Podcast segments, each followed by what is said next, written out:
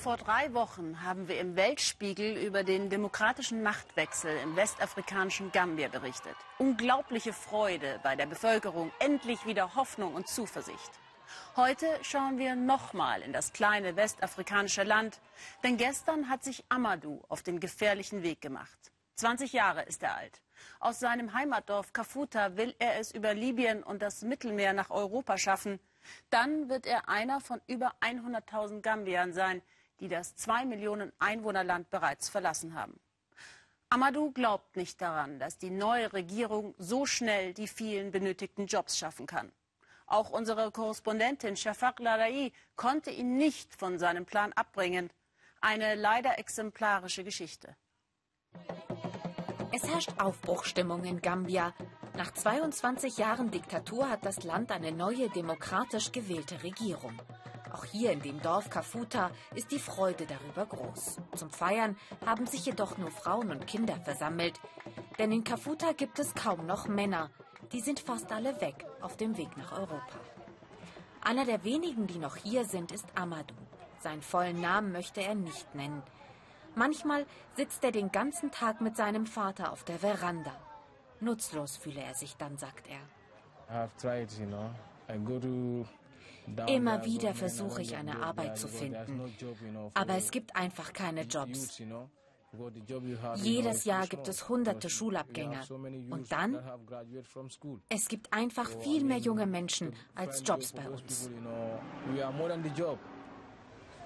Amadus Schwestern verkaufen vor ihrem Haus Erdnüsse, Gambias einziges Exportprodukt. Die Familie verdient damit sprichwörtlich nur Peanuts. Deshalb teilen sie sich das kleine Haus auch mit zwei anderen Familien, sagt Amadou. Vier spärliche Zimmer für 15 Personen. So etwas wie einen Kleiderschrank besitzen sie nicht. Alles hat zwar seinen Platz und seine Ordnung, es sei trotzdem schwer, so würdevoll zu leben. Für den 20-jährigen Amadou ist das eine große Last. An manchen Tagen weiß er nicht, wie er eine Mahlzeit organisieren soll, sagt er. Als ältester Sohn ist er dafür zuständig. Auch dafür, dass seine jüngeren Geschwister zur Schule gehen, dass seine Mutter nicht mehr so hart arbeiten muss. Nur dann ist er keine Enttäuschung für seine Familie. Schauen Sie sich doch um, das ist doch kein Leben. Ich denke, er sollte gehen und uns dann Geld schicken. Wir unterstützen ihn, damit er von hier gehen kann. Mit gehen meint Amadous Mutter die Flucht nach Europa. Und die ersten Schritte dahin führen durch dieses Hinterzimmer. Hier empfängt der sogenannte Marabu zukünftige Migranten. Er ist eine Mischung aus Imam und Hexenmeister. Ohne seinen Segen wagt hier niemand die gefährliche Reise durch den Backway, durch die Hintertür, wie sie die illegale Flucht nennen. Der Marabu gibt Amadou einen Zettel mit Koranversen.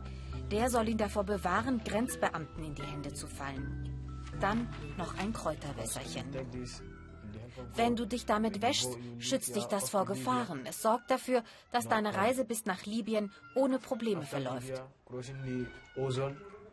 In Libyen muss ich ihn dann nochmal anrufen. Dann wird er mich nochmal segnen, bevor ich das Meer überquere.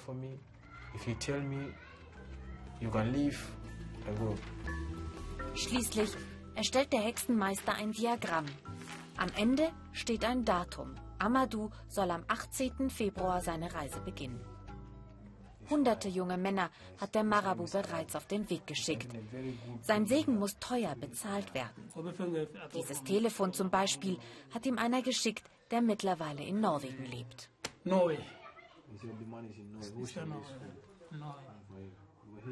Der Marabu ist einer der reichsten Bewohner in Kafuta. Und so blutet ein Dorf nach dem anderen aus. Gemessen an der Zahl der Bevölkerung hat Gambia eine der höchsten Migrationsraten weltweit.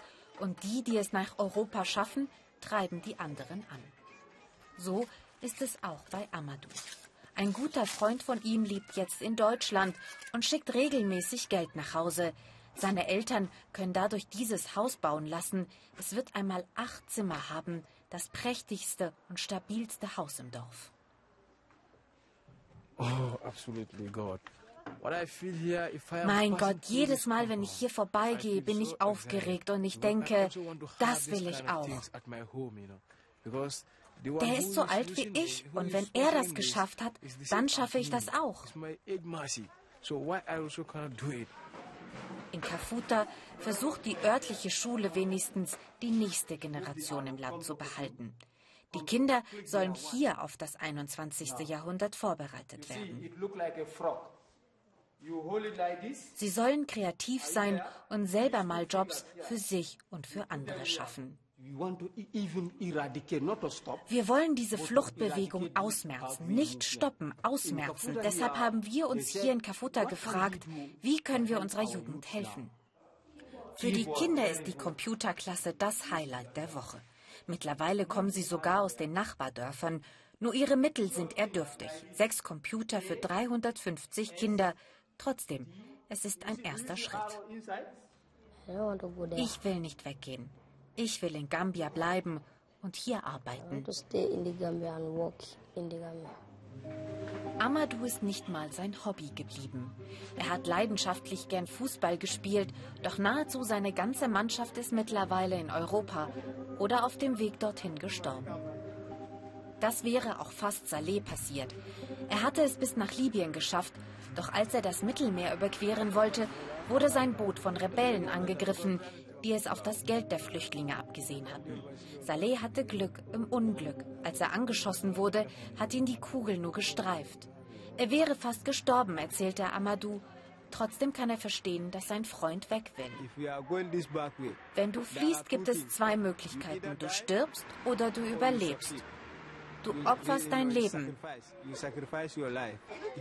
Wenn er weggehen will, soll er gehen. Hier hat er keinen Job, kein Geld. Er ist nutzlos.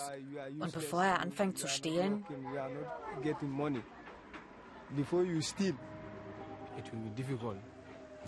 keiner kann mich aufhalten.